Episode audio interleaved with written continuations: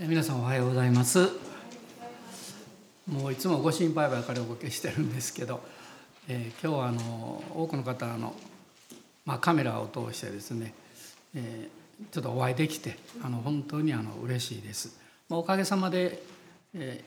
ー、守られて、まあ、元気にしております。あの2月の10日にあの発熱をしまして、まあ、12日にまあコロナ陽性というまあ判定になったんですね。で、まあ、23日は良かったんですけど翌週はあの熱がずっと出まして、まあ、56日熱がまあまあ、解熱剤飲むとこれ下がるんで一日中じゃないんですけど、まあ、夜になると結構熱が出たりしていたんですけど、まあ、22日にはあの回復しましてまあ、その後3日後ですので、まあ、25日にまあ自宅静養からまああの、まあ、自宅待機からまあ解除というかね、まあ、そういうふうにあのなったんです。で最初にあの感染した時に、まあ、ホテルに行くかどうするかっていうことでちょっと聞いてくださってですねあの翌日かなやっぱりホテル行った方がいいかなと思って私はあの府の方の、えーと救急センターのところで電話したんですね。でそうするとですねあのいろんな質問されるんですよ。今までの、まあ、病歴とか手術歴とか 今飲んでる薬とかですね。でそういうのをずっとだいぶ話しましたがね。でちょっと2 3 0分待ってくださいね。っていうことでそのまで待ってましたらあ申し訳ないですけどあのコンピューター判定ではホテルあの療養は不可になりました。ということで。なぜなんかど何なんですかねって言うと、まあ、コンピューターでね判定してるんで、まあ、その方もいやよくわからないんですけどということですけども、まあ、結局そういうことでまあ家にあのおったんですけれどもあの、まあ、神様の本当に恵みそして皆様のあの祈りによって支えられたなということを強く感じております。あの結果から見てですね後であのまあ血液検査もやってもらったりしたんで分かったんですけど容体はそんなに良くなかったみたいなんですね。でお医者様のお話では、まあ、肺炎の一歩手前ですねと結果ですよこれ治ってから分かったことですけど、まあ、そういう状況の中で、まあ、支えられてきたなということを、まあ、とってもあの感謝しております。でまあ15日間 最終的にはあの解除になるまで時間がかかったんですけど、まあ、その間に実は私はあの2箇所ですね聖書から御言葉を導かれました。そこからあの、まあ、まあメッセージというかそういうものを、まあ、主からあのいただいたんですけども今日はその一つ最初に与えられたところからお話をしたいと思っております。まあ、それはあのルカによる福音書の11章なんです。新約聖書のルカによる福音書の11章、えーまあ、一応分かりやすいので1節から10節までをまず読みたいと思います。ルカによる福音書11章の1節から10節です。さてイエスはある場所で祈っておられた。祈りが終わると弟子の一人がイエスに言った。主よヨハネが弟子たちに教えたように私たちにも祈りを教えてください。そこでイエスは彼らに言われた。祈る時にはこう言いなさい。父を皆が聖なるものとされますように。御国が来ますように。私たちの日ごとの糧を毎日お与えください。私たちの罪をお許しください。私たちも私たちに負い目のあるものを皆許します。私たちを試みに合わせないでください。またイエスはこう言われた。あなた方のうちの誰かに友達がいて、その人のところに真夜中に行き、次のように言ったとします。友よ、パンを3つ貸してくれないか。友人が旅の途中私のところに来たのだが出してあるものがないのだ。するとその友達は家の中からこう答えるでしょう。面倒をかけないでほしい。もう戸を閉じてしまったし子供たちも私と一緒に床に入っている。起きて何かをあげることはできない。あなた方に言います。この人は友達だからというだけでは起きて何かをあげることはしないでしょう。しかし友達のしつこさのゆえなら起き上がり必要なものを何でもあげるでしょう。ですからあなた方に言います。求めなさい。そうすれば与えられます。探しなさい。そうすれば見出します。叩きなさい。そうすれば開かれます。誰でも求めるものは手に入れ探すものは見出し叩くものには開かれます。まあこの9節の「求めを探せ叩け」ってのはとても有名なんですけども、まあ、そのことをイエス様がおっしゃる、まあ、きっかけになった出来事がこの前の方に出てくるわけです。まあ、今日のタイトルは「友よパンを3つ貸してくれないか」えー、まあ、副題というかそれはね「あなたならどうするか」これがチャレンジです。あのこの物語っていうのはですね、まあ、真夜中の友人として有名なんですけれどもこれは別の言い方をしますと迷惑をかけられた人の話なんです。あなたならこの迷惑をかけられた時にどうしますかということなんですね。まあ誰でもあのいやいやね気乗りがしないんだけれども従ったとかやらなきゃいけなかったという経験はあると思うんです。でそういう思い出を考えますと、まあ、恥ずかしかったなとかなんであんなことしなきゃいけなかったのかなとかねああると思うんですね。まあ、私もいくつもあるんですけど一番最初の思い出というのはですねあの、えっと、入園するあ幼稚園から小学校にあのあの入る時だったと思います。あの入学の前にですね幼稚園児をまあなんか体育祭みたいなところ招いてくだくれてですねで、まあ、特にあの来年春入りますよという子どもたちがこう集まるんですけどであの2 3 0メートルですけども向こうの方にまあ5年生6年生のお兄ちゃんお姉ちゃんがずっと立っててねなんかプレゼント持ってくれてるのお菓子かなんかですね。で「よいどん」って言って別に駆け足あの競争じゃなくてですねあの幼稚園児がまあ2 3 0人いたと思うんで一斉にわーっと走っていって誰でもいいんですけどそれをもらって帰るということなんです。で私はもう恥ずかしくって嫌で嫌でですねであの「よいどん」って言ったんですけども途中で止まってしまったんです。みんなが走っていくんですけど私途中で止まってね一人で泣き出したんですもうそれ以上行けなくってそうするとその向こうのに待っていてくれていた男の子っていうのを覚えてるんですけど6年生だと思います男の子が僕の方に駆け寄ってきてくれたんですそしてそのプレゼントをくれてねあの、まあ、なんかこう声をかけてくれたと思うんですけどでまあ戻っていったというねこの思い出はね いまだに残ってるんですね。でそしてああの男の子誰だったか分かんないんだけど本当にあのありがとうっていう気持ちを今でも持っています。で私たちもそういうそのあまり気乗りがしないとか恥ずかしいなっていう経験ってあるんですけど大事なことはですねそれが最終的にその人のまあ生き方の中にどういう影響を与えていったのかということだと思います。で私の場合はどうかっていうとですねそれはもっと勇気のある男の子になろうって思ったんです。なぜ思ったかっていうとそれは6年生の先輩の男の子が一人でね私のために駆け寄ってきてくれたっていうことがあったからなんです。まあ僕はそういうふうにすぐなれないかもしれないけど勇気のある男の子になろう。で小学校に入りましてで少しずつ少しずつ人とも話せるようになっていろんなこともやれるようになって、まあ、生徒会にも、まあ、これいや自分が喜んでやったわけじゃないですけど、まあ、そういう働きも少ししました。でもそのきっかけっていうのは、まあ、自分が嫌だったんだもうあれはっていうねこの恥ずかしい経験からスタートしてるんです。まあ、それが皆さんにとってどういうことであるかはそれぞれ違うと思うんです。でも大事なことはそういう経験をしたことじゃなくてそれによってあなたはどれだけどういうふうに変えられたんですか？ということだと思います。でこの11章をこう見ていただきたいんですけども、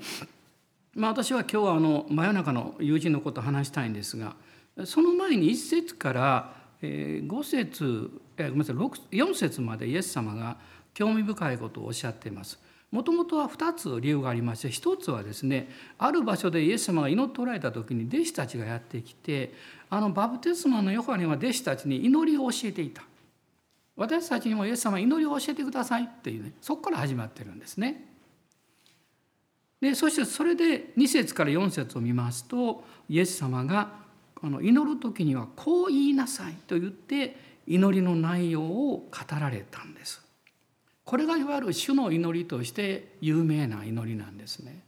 で通常はあの私たちはマタイによる福音書6章の方をあのよく祈るんです。一緒に祈る時。そっちの方がまあ詳しいっていうかね。長いんですけども。内容は同じなんです。でこのあの主の祈りと言われてる祈りを見ますとですね。まあここには3つのことがこのルカには出てくるんで。一つは御国が来ますように。2つ目はねあの、えー、日ごとの糧をね毎日お与えください。3つ目は試みに合わせないでください。これよく考えると3つともですね求めの祈りなんですよあの厚かましく求めているその祈りなんですねですから祈りというのはたとえ難しい不可能だと思えるようなことであっても前向きにチャレンジして求めることなんだということなんです。イエス様はそのことをもっと具体的に教えるためにこの5節からですねこの真夜中の友人の話をされたんですけど、まあ、この中で私は大事な言葉が5節の終わりだと思ってるんです。友よパンを3つ貸してくれないかと友人の家にパンを借りに行った人のことです。で彼はどういう人かっていうと彼のところに突然お客が来てですねそうしなきゃいけなくなったんですけどもこのあの物語っていうのはある意味で不思議な物語なんですね。疑問がたくさんあるんですこれ。まあ、イエス様のおっしゃりたかったことは大事なことは一つだと思うんですけど細かい疑問というのはいくらでも例えばですね、えー、彼のどういう友達が訪ねてきたのか親戚なのか昔の友人なのかでただあの友達とあるだけなんですね何のために彼の家に訪問に来たのかたまたま旅の途中で夜になってしまったのかあるいは彼だけじゃなくってその村のための何か役割があってそれで彼のところに訪ねに来たのか、まあ、そういうことは分からないんですね。まあ、それからですねその突然夜中にやってきた友達のために、まあ、食事を用意しようと思ったんですけどもこの真夜中の訪問客に対して「今申し訳ないけど何もないんでね朝まで待ってくれませんか?」となぜ彼は言わなかったのか これですねこういうこともあります。まあ、それから彼はあの彼の友人のところに今度はパンを3つ借りに行くんですけれどもなぜその友人のところに行ったのか別の友人じゃなくて。あるいはですねパンを3つというのはこれは3人やってきたということなのか、まあ、これわからないんですね。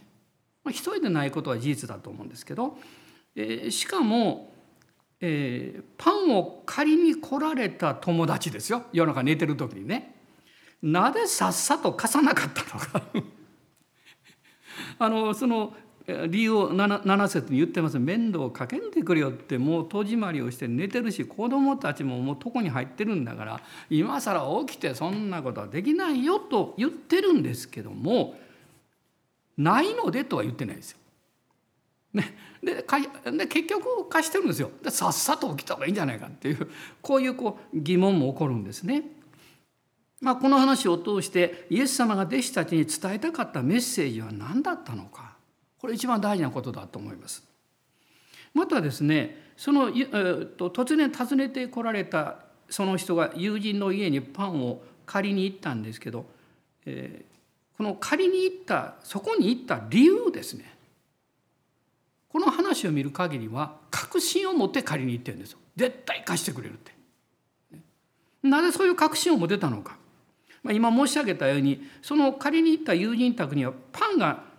あるということを彼は知ってたんですよ。だから借りに来られた方もないんですと言えなかったんですよね。まあ、それからですねもらいに行ったんじゃないんですよ。借りに行ったんですよ。返すからっていうことが前提なんですよ。さっさと貸してあげたらいいじゃないですか。もう一つはですねイエス様がまあ、嫌がられてもしつこく求めるということについてちょっと語っておられるんですけどもこれが8節でしたね。後半にしかし友達のしつこさのゆえなら起き上がり必要なものを何でもあげるでしょうとこう書いてます。で私もこの物語をどういう意味なのかなってある時期いろいろ考えたことがあったんですけど、まあ、ある方のこう本読んでる時に、まあ、その当時の、まあ、聖書の時代の社会的な背景っていうことが書いてましてですね、まあ、それでその意味が随分分かったんですね。で当時の背景っていうのはこういうふうに推測されるんです。夜中にまず訪ねてきたこの人というのはですねまあ昼間この時はものすごく暑かったんだと思います。イスラエルは特にあの暑い時期はねものすごい昼間暑くてもう倒れてしまいますからねだからおそらく彼は夕方ぐらいに旅をして、ね、で昼間休んでということになってですねこの村について彼が到着した時にはおそらく真夜中だったんだと思いますね。で実はこういうあの訪問というのはパレスチナいわゆるイスラエルにおいても通常のことではなかったんだそうです。そこまでして夜訪ねてくるっていうのはですね通常のことではなくってこれは緊急事態があったということを意味してるんだそうです。だからそういう状態の中で、えー、訪ねてこられた人もですねまあ、彼は疲れ果てているお腹も空いている、まあ、朝までじゃなくて何とかしてあげなきゃいけないというふうにあの考えたんだと思いますね。でそれではどの家にパンを借りに行こうかということを彼は考えてですねあそこの家にはあるだろうということを彼はま推測していくんですけれどもで借りに行った時にえっ、ー、とまあここではまあしつこくこう貸してくれるまでどんどんどんどんこう叩くんですけどねこれはね当時の状況から見ると迷惑ではなかったんだそうです。でこれどういうことかっていうとですね当時というのはですね村に誰かが訪問客があった場合にはその客はですね訪ねていった家のお客だけじゃなくって村全体のお客様になるんだそうです。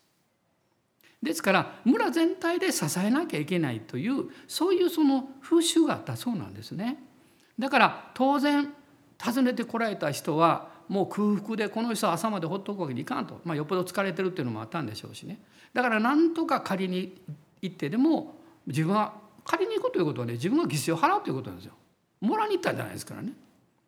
こういうまあ既得な人なんですよ。で借りに行った時にですね少々断られてもこれは頼み続けなきゃいけない。2つ理由があるんです。一つはその訪ねてきた人を助けるためにもう一つはここで帰ったら断った人が大恥をかくことになるんです。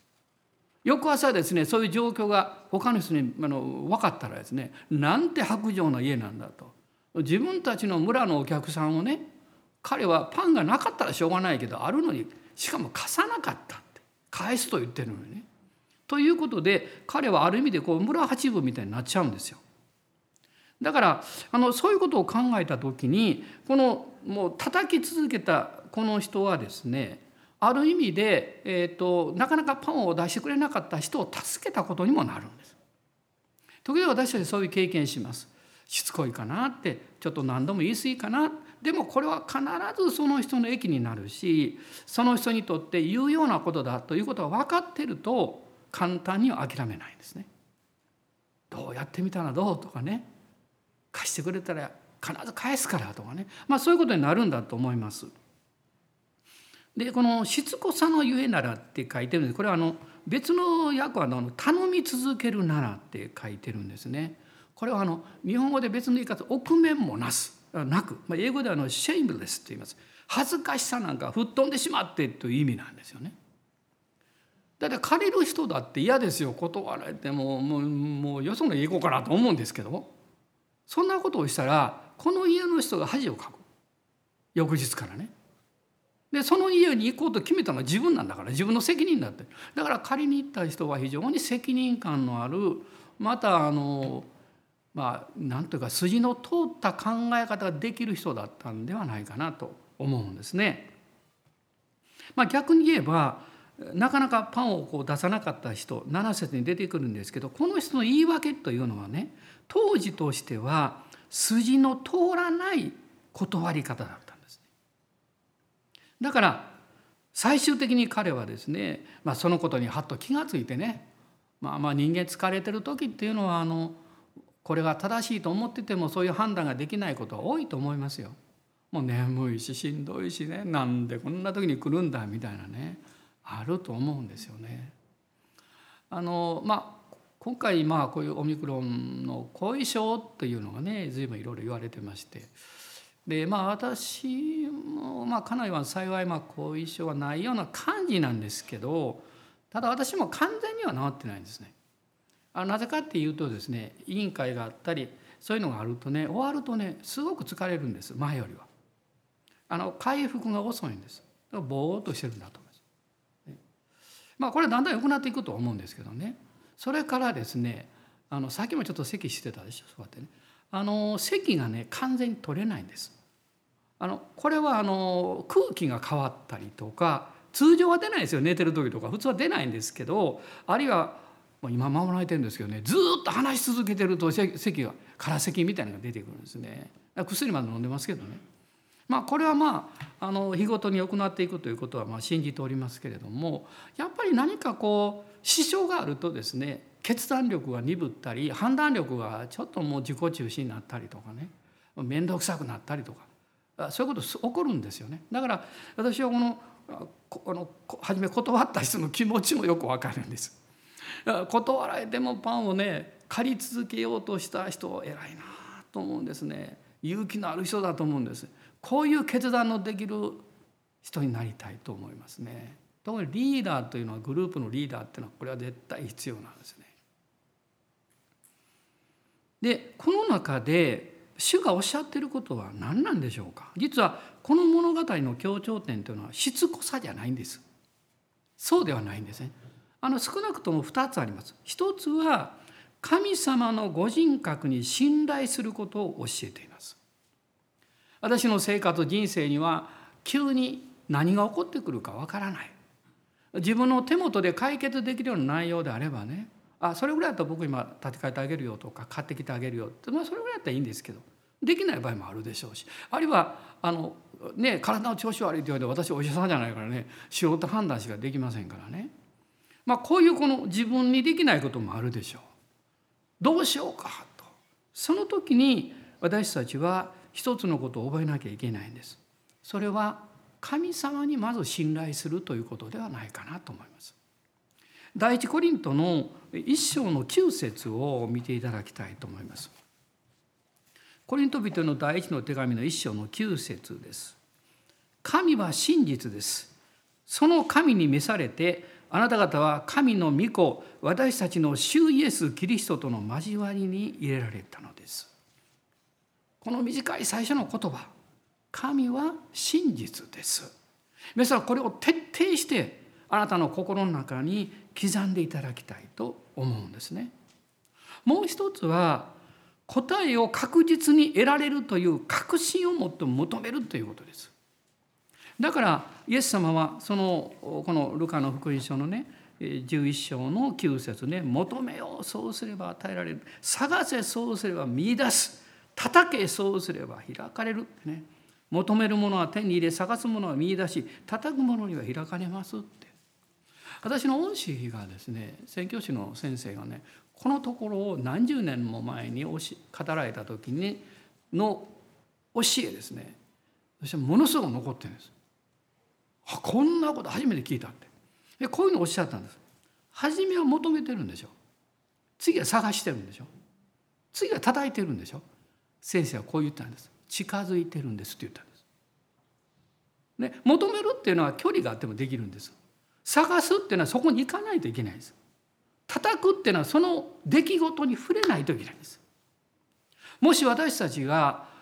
真実なものを本当にこれは大事なんだと信じて祈るのであればこの姿勢が必要なんです。初めは祈ってます求めてますでも行動を起こしますそして最後はその問題に触れて叩くんです。そうすれば必ず開かれるというふうにイエス様はおっしゃったんですね。あのヨハネ第一の手紙の5章の14節を見ていただきたいんです。ヨハネ第一の5章の14節です。有名なところなんですけど何事でも神の御心に従って願うなら神は聞いてくださるということこれこそ神に対して私たちが抱いている確信です。確信を持って祈りなさいってその確信はあなたの熱心さにあるんじゃなくって神様のご真実さにあるんだと。なんでこんな不合理な不条理なあるいは私の責任じゃないのにこんなところに置かれてこういう場面に直面してと思うこともあるかもわからない。でも少なくとも私の小さな経験で言えることはですね神様は何の意図も計画も導きもなしにあなたをそういう場所に直面させられることは絶対にないということ何かあるんです。もう一つはあなた次第の選択によってそれが、うん、あなたにとって益にならないただ単に時間とエネルギーを費やしたで終わってしまうかもわからない。でもあなたが神に信頼してそれを迎え入れようとしたら必ず有益になります。あの今日はねちょっと私思い出す恥ずかしいんですけどね恥ずかしい思い出の経験しかもこれが非常に私の人生を変えたっていうあのお証しをしようかなと思ってます。まあ、さっき子供の頃の話しましたけど、まあ、今から言うのは子供の頃じゃなくって、まあ、これは1994年の11月ですから、まあ、まだそんなに時間が経ってないんですね。あの11月に私はトロントに行きました、まあ、トロントのあのリニューアルの動きがすごくってですねもうもう教あの教会その当時はね700800人しか入れなかった。もう表にもうたくさんです。待ってスピーカーで外でも聞けるようになってて。英国からなんかはあのあの飛行機チャーターしてみんな来てましたクリスチャン。その集会に出るためにね。で私はあの関心はあったんですけど最初はまあ行こうと思ってなかったんですが不思議な導きでまあ行くようになったんですね。でその時あの牧師日本の牧師の先生たちも何人か一緒でそういうグループがあって、まあ、リーダーのリーダーというかそのツアーを企画してくださった先生私親しい先生なんですけど、まあ、その先生と一緒に行ったんですだからそういうので行ったので本当は外でもうたくさん待ってるんですけど、まあ、特別に私たち中に入れていただいた。でもう集会が始まっていろんなことがプログラムが進んでいったんですがメッセージの前にですね思いがけないことが起こったんです。何かっていうとですねまあ私牧師も何か来てるんですけどその日本から来ている牧師先生23人にね短く証しをしてもらいましょうということになったらしくってでその責任者のそれをまあ導いてくださってた先生がこの通訳室というかねなんか別室の PA 室みたいなのがあってですねそこからスピーカーでですね、まあ、日本から来られた誰々先生誰々先生多分 3, 3人ぐらいだったと思うんですけど今前に行ってくださいってで短く証しをしてくださいってことになったんです。で私こう聞きながら私じゃなかったからねあああのあよかったみたいな思いながら座ってたんですよ。もうこんな苦手やからそういうのねもうだってそこはねもうカナダアメリカ英国もうもう世界中から人が来てるんですよぎっしりしかも外でもスピーカーで聞いてるんですよ。で私はこう待ってたらですね次とんでもないことを聞いたんだそのスピーカーでその先生ね「福野先生前に行って通訳してください」って言われたの。え？と思ってですね私も初め聞き間違ったのかな思って。一瞬ですね「え？と思ったらもう一回ですね「福野先生前に行って通訳してください」私のことやと思ってですね。その時いけるわけないだろうってまあね。まあ英語のメッセージを日本語で通訳するって言うんだったらある程度やるけどね日本語の証やメッセージを英語にしろって言われたら慣れてないですよ。そんなものできないって。どうしようと思った皆さんならどうします？知らんふりしようかなと。だってね断れないんですよ。だってそばにいないんだから。ね、あの別室からスピーカーですよ、まあ、もちろん聞いた人は外国人がほとんどだから何言ってるか分かんないと思うけど日本人もいるわけですよそこに。で私の周りに私を知ってる人がいるわけですよ。その人は一斉に僕の顔を見るわけですよ。だからどうしようと思ってですねだからもうそばにいた方なんかもねもうカナダに何年も住んでてですよ英語も日本語ペラペラですよあなたが言ってあげてよと僕思ったんだけど私言うんですよ先生呼ばれたんだから行きなさい」とか言って「もう嫌や」って言ったらですねもう一回言われたんです「福野先生前に行って通訳してください」って。さあ逃げ場がない。断り方もわからないんですよ。そこで叫んだところでね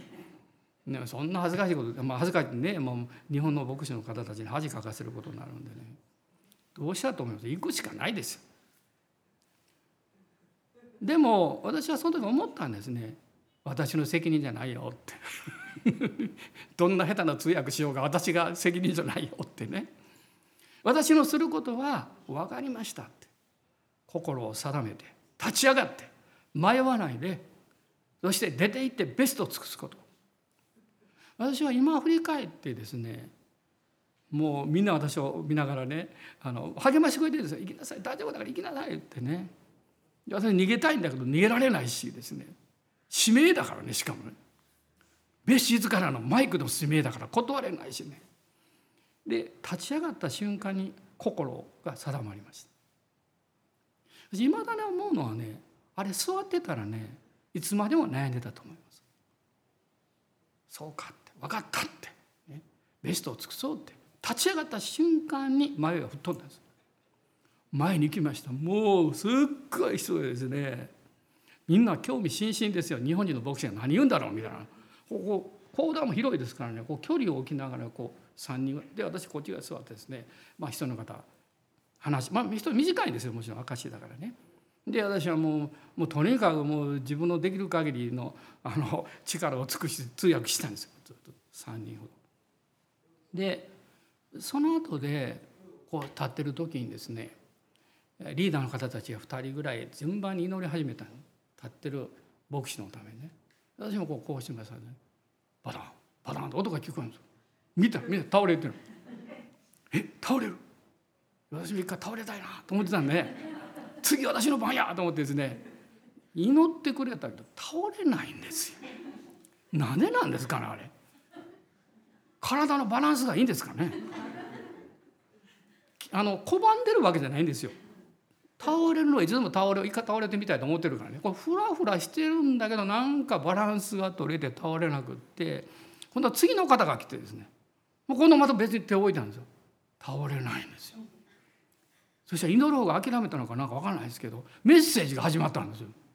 他の先生倒れたままなんですよ。私立ったままでしょ。立てられるかと思って席に戻って帰ったんですけど。まあそういうことがあってですねまあその翌日か翌日ぐらいからもうもう狭いんで大きな3,000人ぐらい入るとこ移ったんです。だからそういうことをまあ私が経験、まあ、させていただいたのはその街道のまあ最後だったかもわからないですね。でその時に私はあの何を学んだのかっていうとですね私が決めたわけでもないし自分の力でそんなことできるわけじゃないしねそんな奉仕も慣れてないのにねもう絶対日本だったら断りますよ。絶対断でも断れないからもうやむを得ずだったんですけど立ち上がった時にそういうのを吹っ切れて皆さんねそんなたくさん、まあ、人数の問題はないんですけどもう臨在に精霊に満ちた大会社の前に立ってですよ何か話す機会なんてめったにないですよ。たとえ通訳だったとしてもね。で神様はそういうチャンスを私にくださって後で分かったことですね。よく見なさいよって。精霊のリバイバル起こったらこういうこと起こるんだよって。あなたはこういうふうにまあ私が前に立つかどうかは別にしてね多くの人々が死を求めてる姿は無料になるんだよっていうことをまあ後でまあ後でそれはね考えた時に思ったんですね。まあそれは自分が決めたことではないので神様のまさに選びと、ま、臨在の経験。しかもそのど真ん中に立たせてもらうという、まあ、特権ですよね。それを神様が、まあ、くださったんだなっていうことを私は今振り返ってねものすごく感謝してます。いまだにそんなこと言われて断りますけど いまだにね断るけど怖くはないです。でなぜかっていうとですねどんな形であってもねいきなりメッセージしなさいって言ってもやります。それはあの内容とかの問題じゃなくって主に聞き従うことが最も大事な従順であるということが分かったからです。そしてその結果神様からもう何倍も頭の中で考えても結論出ないような祝福をもらうことができたんですね。神様時々あなたもどうすることもできないような状況に置かれるかもしれません。ね、そこにはあなたのために何かがあるんです学ぶこと訓練を受けること。あなたはこのチャレンジに対して小さな勇気を持って立ち上がることです。そうすればできないと思っていたことができるようになるかではなくってできないと思っていたことなのにそれに従うことができるようになるという経験をするんです。そうするとあなたの栄光じゃなくて神の栄光が現れるんです。神の栄光が現れる。あのえっとそのまあ今ちょっとちょっと別のことを思い出しましたね。その、えっと、10年ぐらい前ですね。あの私ワイアムに行ってそれからアルゼンチンに行く時にあるあのロサンゼルスを通って経由していった時に、まあ、リーダーとアメリカ人のリーダーと僕だけがその大きな教会の牧師先生のお家に泊めてもらったんですけどあの悪霊の礼拝に行ったらそそんなも行けないですよ。あの証してください言われたまあ、日本から来たからね、まあ、1,000人ぐらいいてはったかね。それで「証しって言ったって 英語でせなあかんですよねいきなりね。どうしようかなと思って。でまあとにかく、まあ、自分の救いの証をね、まあ、10分ぐらいですかねなんかやったんですけど、まあ、恥ずかしいなこれちゃんと分かったかなと思いながらですね。礼拝終わったらね何人もの人が来てくださったんです。私言ったんです。あなたの救いの証を聞いて私は本当に励まされた。ある若い女性なんか涙を踏みながら、ね「日本人のあなたがねイエス様をそうに信じたんですか?」ってで私思うのはね私の英語が分かったわけじゃなくって言ってることが分かったんだと思う。であの頭の理解は第一の問題じゃないです心の理解はもっと大事なんです。あなたが心から主に従ったら確実なことはあなたは人々に感動を与えることができます。あなたは人々に神様の愛を流すことができます。そしてまあ最後に第 2, 第2コリントの13章の4節を一緒に読みたいと思うんですけど第2コリントの13章の4節です。キリストは弱さのゆえに十字架につけられましたが神の力によって生きておられます。私たちもキリストにあって弱いものですがあなた方に対しては神の力によってキリストと共に生きるのです。この最後の言葉です。神の力によってキリストと共に生きるのです。キリストがあなたを通して現れてくださるんです。お立ち上がりください。今しょう礼拝しましょう。まあ今皆さんの中にもまあ不条理だなとかなんで私がとかいう責任とか場所に置かれている方おられるんじゃないでしょうかね。なんで私の家にパン借りあの夜に来るのとかね。隣の家にどうして行ってくれなかったのとかね。でもあなた迷うでしょう。あなたならどうするんですか。この人は勇気を持ってパンを借りに行ったんですよね。私たちもそうありたいと思いますけど聖霊様の助けがなければできないことなので今日もう一度新たに主にあなたの歩みをお捧げしないでしょうか。あなたでなくキリストがあなたの力でなく神の力が表されていくように神の国と神の義が第一に表されていくように今一緒に祈りましょう。皆さんそれぞれのご家庭で一緒に祈ってください。アーメン。アーメン。アーメン。アレルヤ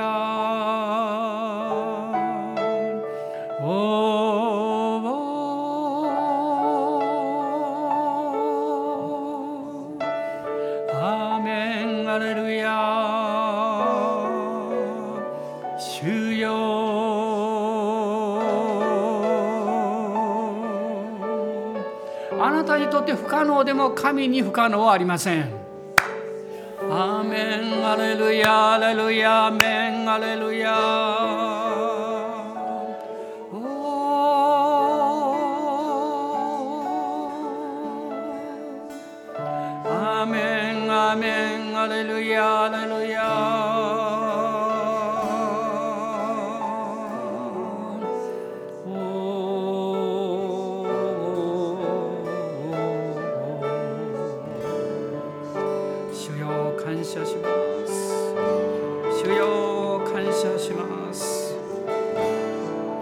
なたの皆あがめます。弱いです。本当に行き詰まっています。しかしあなたは道を開き門を開き命の川を流してくださる方。そのお方を信頼します。今週もそのお方に信頼して歩んでいきます。今日メッセージを聞かれる全ての人の上に精霊の豊かな油注ぎがありますように神の川が流れていきますように恐れで神の御心を止めることがありませんように。従順によって勝利していけるように。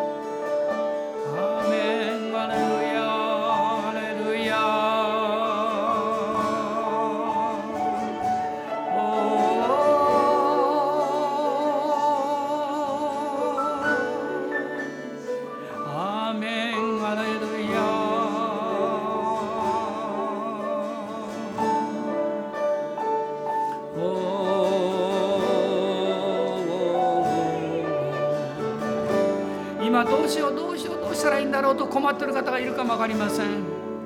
家族の体調が悪くなった。あるいは必要が急に起こってきた。あるいはこの仕事の面で急に行き詰まったとか。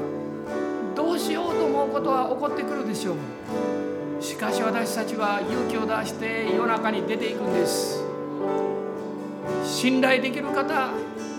そして確信を持って答えてくださる方に手を挙げて求めるんです。主よを与えてください。主よ門を開いてください。主よ答えてください。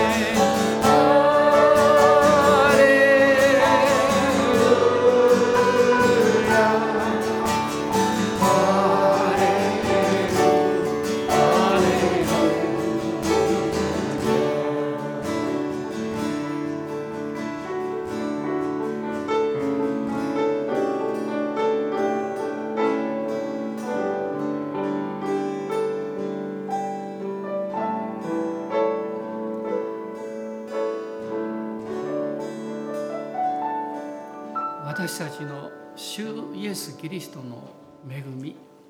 父なる神のご愛精霊の親しきを交わりが